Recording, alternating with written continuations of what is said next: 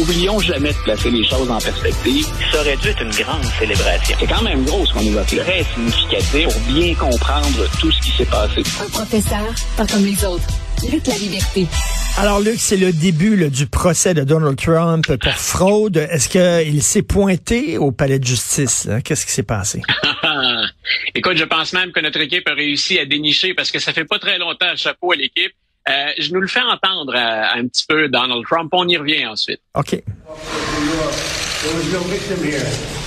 The banks were represented by the best, biggest, most prestigious law firms in the state of New York, actually in the country. Some of the biggest and best law firms, in all cases, the biggest and best law firms. That's who represented them. Il dit qu'il est représenté par la plus grande firme d'avocats, bien sûr, et non seulement ça, mais il a traité la procureure générale de l'État de New York, qui est noire, Laetitia James, elle est noire, il l'a traité de raciste, quoi? Raciste anti-blanc? Voilà, donc M. Trump et euh, t'as entendu, je voulais aussi qu'on entende, c'était parfait, le, le, le, le cliquetis, si on veut, ou le déclencheur des, des, des appareils photo, le clic. Donc, euh, M. Trump, il l'a joué très fort ce matin. C'est-à-dire qu'on s'est demandé pendant un certain temps, on en avait discuté tous les deux la semaine dernière, va-t-il se présenter ou pas? Il a carrément, euh, M. Trump, décidé de jouer la carte politique à fond dans ce dossier-là. Euh, il est à toute fin pratique déjà condamné quand le procès va commencer. le juge Engeron, celui qui préside ce dossier-là, et qui a le dernier mot parce que ce n'est pas un procès devant jury. Donc, il sait que les carottes sont cuites dans le langage populaire. Alors, il décide ce matin de se présenter et il pense qu'en étant là, jouer la carte de la victime, jouer la carte de celui qui contre qui on s'acharne, donc euh, et qui est victime d'une chasse aux sorcières, d'une très vilaine dame qui est la procureure. Donc, euh, ça, ça le, ce serait payant pour lui dans tous les sens. Payant dans les sondages, mais payant aussi en argent sonnant et trébuchant, si on peut encore se permettre l'expression, en 2023. La majorité des gens en pareille situation, solution ou l'option la plus sage, c'est tu te la fermes. Tu ne vas pas aggraver ton cas en provoquant la procureure ou le juge.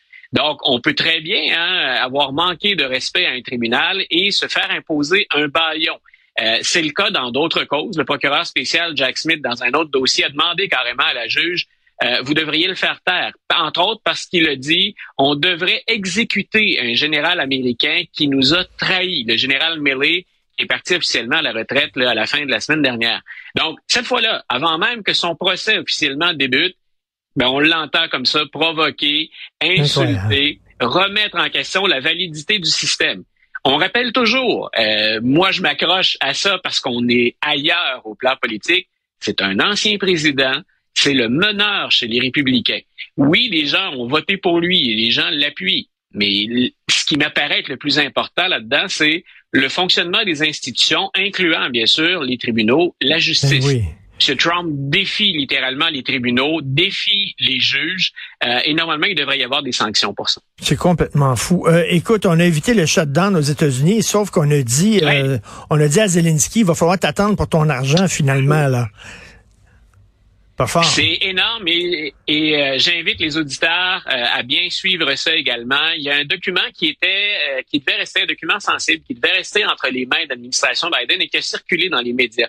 Donc, on en a parlé hier et on en parle aujourd'hui aux États-Unis. M. Biden est très, très, très, tu vas voir le lien entre les deux, est très, très, très inquiet de la corruption qui sévit toujours en Ukraine. Mmh, C'était mmh. endémique mmh. avant l'élection de Zelensky. M. Zelensky s'y est attaqué, mais avec un succès qui est plus que relatif. Et là, ce qu'on nous montre, c'est que l'administration Biden, autant sur la scène internationale qu'à l'intérieur du pays, on craint que ça effrite le soutien, le soutien des alliés ou le soutien populaire à l'Ukraine. De là, le lien avec le budget.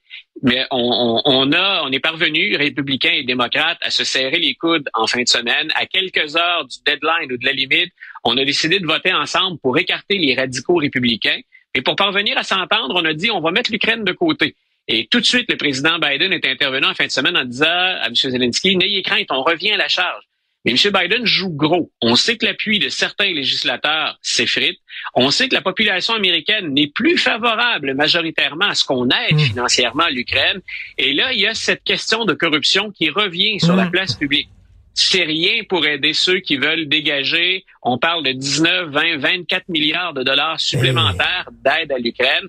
Euh, monsieur, monsieur Biden essaie d'exercer des pressions sur Zelensky, mais je te laisse deviner la réponse. Est-ce que M. Zelensky a les coups des franches en pleine guerre pour dire aux oligarques ukrainiens on parle des Russes, mais on parle moins des, Ukrainiens. Ben Est-ce qu'il a les coups des franges pour leur dire vous déménagez ou vous rendez des comptes? La réponse est facile à trouver, je crois.